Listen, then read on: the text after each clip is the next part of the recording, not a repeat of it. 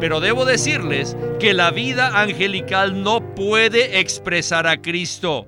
Él es expresado en el esposo, Él es expresado en la esposa, Cristo es expresado en los hijos, Cristo es expresado en los padres, en los esclavos, en los libres y Cristo es expresado en los amos. Si queremos expresar a Cristo, debemos llevar una vida humana. Bienvenidos al estudio Vida de la Biblia. La Biblia es la revelación de Cristo como vida. El Señor Jesús dijo, Yo soy la vida y he venido para que tengan vida. Los invitamos a que visiten nuestra página de internet radiolsm.com y allí podrán escuchar gratuitamente todos los programas radiales del Estudio Vida. En el Estudio Vida del libro de Colosenses, continuamos hoy en el capítulo 3 con otro mensaje muy sorprendente. Ahora, ¿qué clase de persona es la más espiritual? O dicho de otra manera, ¿qué clase de persona expresa verdaderamente a Cristo? Bueno, quizá muchos respondan que un ministro, un sacerdote o tal vez un monje, quien vive una vida sencilla y solitaria, tratando de imitar el vivir de Cristo, sea una persona que expresa verdaderamente a Cristo. Sin embargo, la Biblia no nos anima a hacer esto. Si el deseo de nuestro corazón es expresar a Cristo en nuestro vivir humano, debemos hacer todo lo contrario. ¿Le parece interesante esta afirmación, verdad? Pues bien, según el libro de Colosenses, para expresar a Cristo en nuestro vivir humano se necesitan esposos, esposas e hijos. Entonces, ¿cómo podemos ser aquellas personas que verdaderamente expresamos a Cristo en nuestra vida diaria? Pues bien, en este mensaje encontraremos la respuesta a esta pregunta. El mensaje de esta ocasión se titula La vida que llevan los santos en unión con Cristo, expresan a Cristo en la vida humana, oran con perseverancia y andan sabiamente. Y hemos invitado una vez más a Jameson Chen para que nos ayude con los comentarios en este mensaje que se basa en el capítulo 3 de Colosenses. Saludos, Jameson. Gracias por invitarme, Víctor. Para mí siempre es un gozo y un privilegio estar en el programa. Antes de iniciar el mensaje, quisiera que hablemos un poco acerca de uno de los puntos más cruciales del libro de Colosenses, el cual es el nuevo hombre que está revelado en el capítulo 3, versículos 10 y 11. ¿Cómo le parece, Jameson? Me parece bien, Víctor. El nuevo hombre nos muestra que Cristo es el todo para nosotros y para la economía de Dios.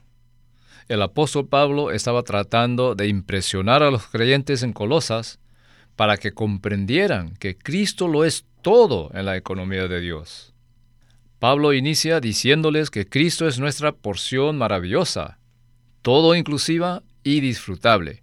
Y luego termina explicando que Cristo es el constituyente del nuevo hombre. ¿Qué significa esto? Significa que Cristo es el todo para nosotros.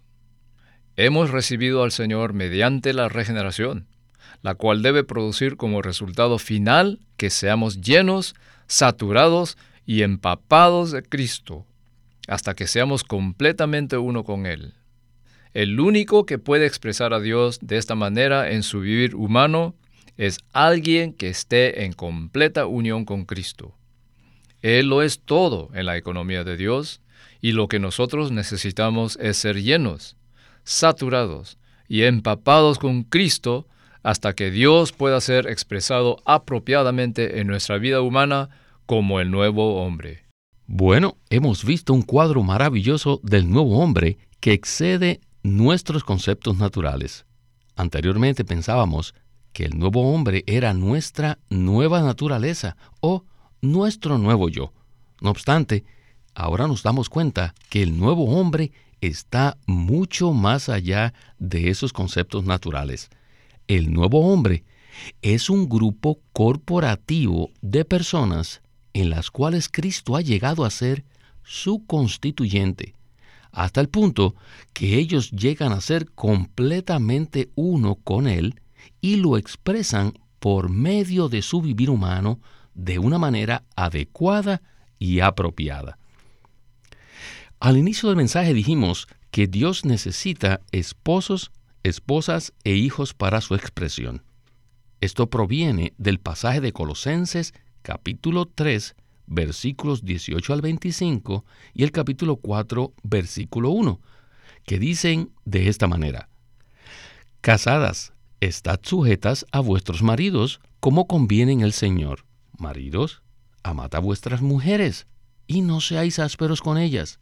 Hijos, obedeced a vuestros padres en todo, porque esto es grato en el Señor. Padres, no exasperéis a vuestros hijos, para que no se desalienten. Esclavos, obedeced en todo a aquellos que son vuestros amos según la carne, no sirviendo al ojo como los que quieren agradar a los hombres, sino con sencillez de corazón, temiendo al Señor. Y todo lo que hagáis, hacedlo con el alma, como para el Señor y no para los hombres, sabiendo que del Señor recibiréis la herencia por recompensa. Es al Señor Cristo a quien servís, mas el que hace injusticia recibirá la injusticia que hizo, y no habrá acepción de personas. Amos, proveed a vuestros esclavos de lo que es justo y equitativo, sabiendo que también vosotros tenéis un amo en los cielos. Qué versículos tan maravillosos. Aquí estamos hablando de una gran variedad de personas que son incorporadas a esta maravillosa expresión de Cristo que Pablo llama el nuevo hombre. Bien, iniciemos el primer segmento del mensaje y escuchemos a Witness Lee y el estudio vida de Colosenses. Adelante. Hemos llegado uh, a la parte final de este libro, la cual es una continuación de los capítulos anteriores. Después de presentar la revelación acerca de Cristo, Pablo indica de manera categórica que Cristo actualmente es el nuevo hombre. Y puesto que Cristo es el nuevo hombre, Él y nosotros somos uno. Este es el punto básico y es el punto más crucial de este libro. Fuimos creados por causa de Cristo y fuimos regenerados por causa de Cristo. Por tanto, necesitamos ser impresionados con el hecho de que debemos ser llenos de Cristo, saturados de Cristo y completamente empapados con Cristo hasta que lleguemos a ser uno con Él. De esta manera es muy fácil que nosotros podamos vestirnos de todas las virtudes divinas y además podemos permitir que la paz de Cristo sea el árbitro dentro de nosotros. Y también tenemos a la palabra de Cristo morando ricamente en nosotros. Para poder vivir a Cristo necesitamos que el capítulo del 1 al 3.17 formen parte de nuestra experiencia cristiana. Y de esta manera con estos dos capítulos y medio llegaremos a ser uno con Cristo y tendremos su paz. Entonces, viviremos una vida en la cual expresamos a Cristo y nuestra vida será simplemente la expresión de Cristo en nuestro vivir humano. Este no es un vivir angelical, no es un vivir de ángeles. Muchos de los monjes que están en el hinduismo, el budismo y el catolicismo les molesta mucho la vida humana, puesto que ellos conocen los sufrimientos de sus padres y vieron las verdaderas angustias de su padre y de su madre, les molesta la vida humana y ya no quieren ser un marido o un padre o una esposa o una madre, puesto que ellos conocen todas las debilidades y fracasos de las personas que los rodean, no les gusta la vida humana y por tal motivo no les importa ni el matrimonio ni la vida familiar, más bien prefieren permanecer solteros y llevar una vida angelical. Pero debo decirles que la vida angelical no puede expresar a Cristo.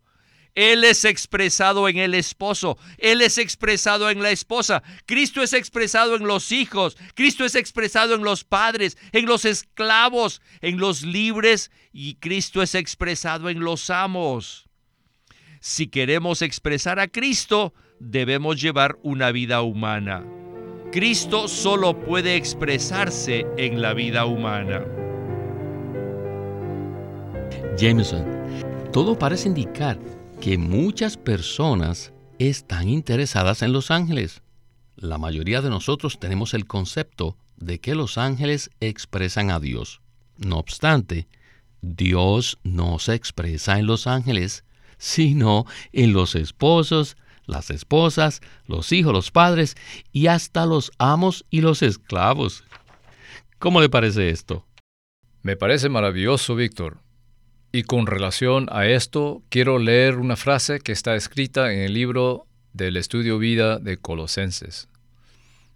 En Colosenses se pone énfasis en el hecho de que debemos asirnos de Cristo, nuestra cabeza, y tomarlo a Él como nuestra vida a fin de dejar que su palabra more ricamente en nosotros. Esto con el fin de que expresemos a Cristo al relacionarnos con otros en el nivel ético más alto no como resultado de valernos de nuestra vida natural, sino de tomar a Cristo como nuestra vida. Las relaciones con los demás son las relaciones entre esposos, padres, hijos, esclavos y amos. Realmente aprecio lo que el hermano Winnesley dice en este libro. Según la palabra de Dios, los ángeles no han sido destinados para expresar a Dios. Él nos creó a nosotros, nos predestinó, nos escogió y nos selló a fin de que lo expresemos. ¿Y cómo podemos nosotros expresar a Dios? Bueno, llevando una vida normal como esposos y esposas que llevan una relación apropiada con sus hijos, al igual que el almo con sus esclavos o el jefe con sus empleados. Todas esas relaciones humanas son necesarias para la expresión de Dios. Dios jamás ha deseado expresarse en los ángeles, sino en la humanidad y a través de la humanidad. Si pensamos que la vida humana carece de valor y huimos de las relaciones humanas apropiadas, estaremos completamente equivocados. Necesitamos aprender a experimentar a Cristo en medio de las relaciones humanas. Estoy muy agradecido con el Señor por el matrimonio que tengo de más de 30 años, por los hijos que tengo por mis parientes y las demás personas con las que me relaciono a diario. Después de escuchar esta palabra me siento muy agradecido por cada relación humana que tengo. Siento que Dios está llevando a cabo su economía, que consiste en obtener una expresión corporativa de sí mismo, no mediante los ángeles, sino en los seres humanos que viven una vida normal y típica en la tierra. Gracias, Jameson. El título de este mensaje, como dijimos al principio, es La vida que llevan los santos en unión con Cristo. Expresan a Cristo en la vida humana, oran con perseverancia y andan sabiamente. Esto nos habla de cinco puntos básicos relacionados con el vivir humano apropiado que expresa Cristo. Y uno de esos cinco puntos se relaciona con lo que Pablo habla en Colosenses 4, versículos del 2 al 3, que dice, Perseverad en la oración, velando en ella con acción de gracias, orando también al mismo tiempo por nosotros, para que Dios nos abra puerta para la palabra, a fin de anunciar el misterio de Cristo. Este asunto de que perseveremos en la oración es muy crucial para que tengamos un vivir que exprese a Cristo. Bueno, regresemos de nuevo con Witness Lee y el estudio vida de Colosenses. Adelante. En este mensaje hay un punto básico que es muy crucial, el cual debo enfatizárselos una y otra vez. ¿Y cuál es este punto? Se trata de perseverar en la oración. ¿Cómo podemos expresar a Cristo en nuestra vida humana? ¿Cómo podríamos mantener la gracia que hemos recibido en nuestra vida cristiana? Solo la oración puede mantener y preservar la gracia que hemos recibido. Y hacer que esta gracia sea tan prevaleciente y viviente en nuestra experiencia. La vida cristiana consiste en recibir la gracia, pero esta vida que recibe gracia debe ser sostenida, debe ser preservada mediante la oración. A fin de preservar la gracia que hemos recibido, debemos orar. Por esto debemos orar y orar incesantemente. Por eso Pablo usó la palabra perseverar. No solo continuar, sino perseverar. Esto es luchar para continuar de manera persistente, incesante y ardiente. ¿Por qué Pablo usó esta palabra? Debido a que todo el universo, todo el ambiente en el que vivimos, se opone a nuestra oración.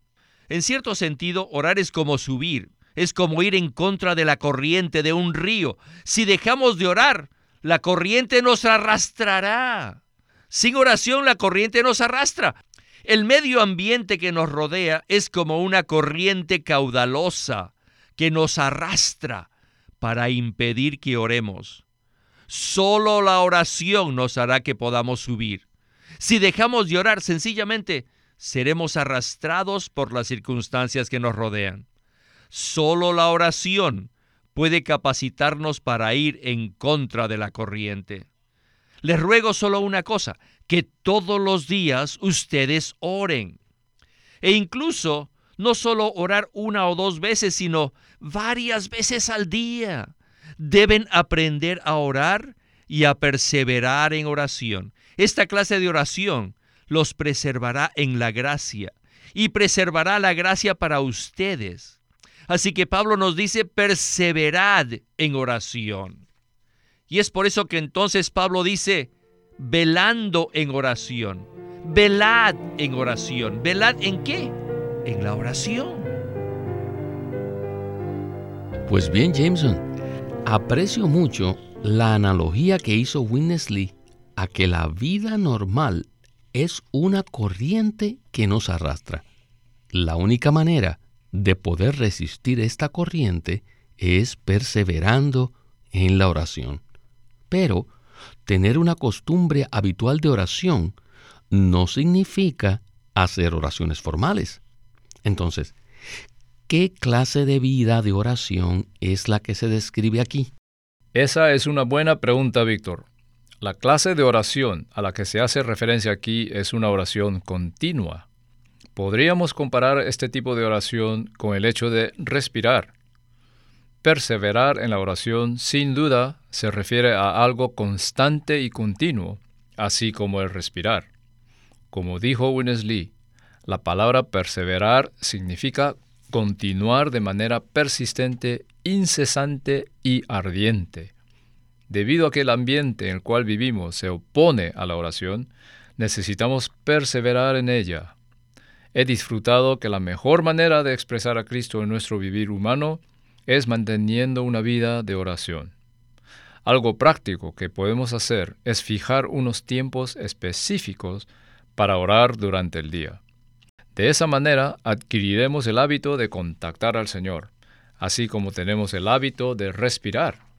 Orar es respirar. De esa manera viviremos en unión con Cristo y le expresaremos. Por otro lado, al orar podremos preservar mantener y sostener la gracia que hemos recibido de Dios. La vida cristiana es una vida que consiste en recibir gracia, lo cual significa que es una vida en la cual disfrutamos a Cristo. El problema consiste en que si no nos ejercitamos de manera habitual para ir delante del Señor en oración, sencillamente es como dejar de respirar.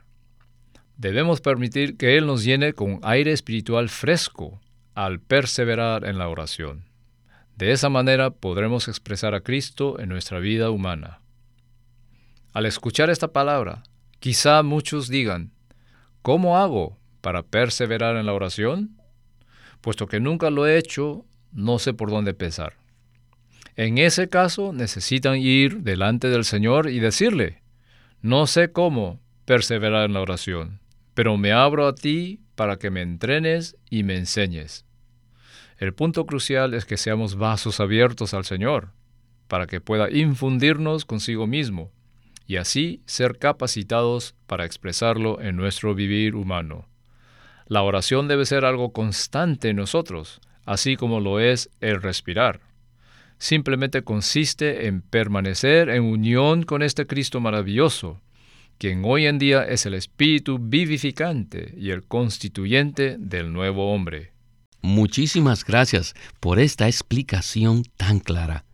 Los siguientes versículos nos presentan un par de puntos prácticos acerca de un vivir que expresa Cristo. En Colosenses 4, 5 y 6 se nos dice, Andad sabiamente para con los de afuera, redimiendo el tiempo. Sea vuestra palabra siempre con gracia, sazonada con sal, para que sepáis cómo debéis responder a cada uno. Regresemos por última vez con Witness Lee para escuchar el segmento de conclusión de este estudio vida.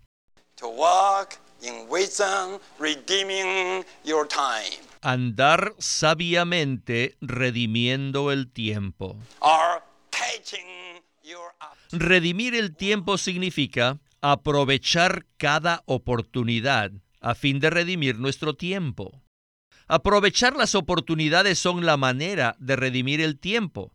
Así que estas tres cosas, perseverar en la oración, velar y andar sabiamente, son la mejor manera de redimir el tiempo. Este versículo también habla de nuestra palabra, lo que sale de nuestra boca, y nos dice que tiene que ser sazonada con sal. Nuestras palabras deben ser dulces, no deben ser palabras políticas, sino honestas. La gracia aquí es expresada por medio de nuestras palabras. De nuestra boca deben salir palabras llenas de gracia, llenas de Cristo, llenas de la expresión de Cristo. Debemos ser dulces en nuestras palabras, pero de una manera honesta, no de una forma política hablando a Cristo que se expresa a través de nuestras palabras. Esto quiere decir que nuestras palabras deben estar llenas de Cristo. Cada palabra debe ser la expresión de Cristo como gracia. Esta es una lección que todos debemos aprender. Debemos orar, debemos velar y debemos andar en sabiduría, redimiendo el tiempo y hablando palabras sazonadas con sal con gracia. Si queremos tener una vida cristiana apropiada, debemos aprender estas cinco cosas. La vida cristiana debe ser una vida que redime el tiempo. Necesitamos darnos cuenta que la mayoría de la gente en toda la tierra malgastan su tiempo y pierden las oportunidades valiosas. Pero nosotros, los cristianos, debemos redimir el tiempo a cada momento, porque tenemos una vida que redime el tiempo, tenemos una vida que aprovecha todas las oportunidades, tenemos una vida que es una vida que está llena de Cristo, saturada de Cristo, que es una con Cristo y que permite que Cristo sea su paz y el árbitro en sus corazones y que su palabra los llene. Si somos esta clase de personas, redimiremos el tiempo y aprovecharemos cada momento y usaremos cada oportunidad disponible. Y sin duda, cuando hablemos, nuestras palabras nunca causarán ningún problema, debido a que fuimos disciplinados minuciosamente y hemos aprendido muchas lecciones. Así que, sin duda, todo lo que hablemos serán palabras de gracia que están sazonadas con sal, haciendo que las cosas alrededor de nosotros sean agradables y placenteras al gusto y con buen sabor. Y yo no puedo más que exclamar gloria al Señor por esta palabra tan llena de gracia. Jameson, debido a que el tiempo que nos resta es muy corto, entonces, ¿qué tal si usted nos habla un poco acerca del asunto de redimir el tiempo? Sin duda, Satanás tiene como estrategia usurpar a la humanidad y su tiempo. Por eso necesitamos perseverar en la oración y necesitamos velar para impedir que Satanás se robe nuestro tiempo. Necesitamos redimir nuestro tiempo, orando al Señor y andando sabiamente, lo cual significa que debemos aprovechar cualquier oportunidad para ministrar a Cristo como vida a los demás. Muchas veces desperdiciamos nuestro tiempo hablando cosas sin sentido con los demás. En lugar de ministrar a Cristo como vida, malgastamos el tiempo en conversaciones tontas. Por tanto, necesitamos aprender a redimir el tiempo. Satanás siempre desea que malgastemos nuestro tiempo, pero la vida cristiana es una en la que redimimos el tiempo para que Dios pueda obtener el nuevo hombre. Amén. Ojalá tuviéramos más tiempo para redimir, pero se nos terminó en este programa. Muchísimas gracias por participar en el estudio vida de la Biblia con Witness Lee. Gracias por invitarme, Víctor. He disfrutado mucho este estudio vida. Este es Víctor Molina haciendo la voz de Chris Wilde, Jameson Chen, la de Dick Taylor y Walter Ortiz, la de Witness Lee.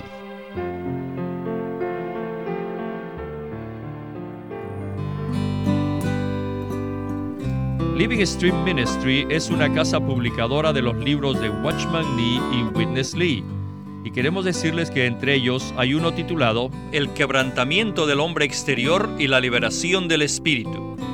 Watchman Nee presenta un cuadro claro de la necesidad que el hombre exterior sea quebrantado a fin que la vida de Cristo que está en nuestro espíritu fluya como ríos de agua viva que reconforten y edifiquen al pueblo de Dios el quebrantamiento del hombre exterior y la liberación del espíritu, por Watchman Nee. Watchman Nee llegó a ser cristiano en la China continental en 1920, a los 17 años de edad, y ese mismo año comenzó a producir sus primeros escritos. En casi 30 años de ministerio se demostró claramente que él era un don especial que el Señor dio a su cuerpo con el fin de adelantar su obra en esta era queremos animarlos a que visiten nuestra página de internet libroslsm.com.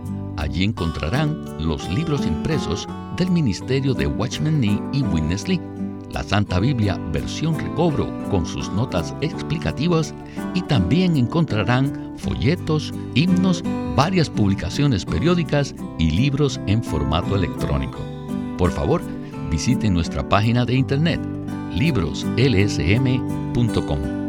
Una vez más, libroslsm.com. O llámenos a nuestro teléfono gratuito 1-800-810-1149. 1-800-810-1149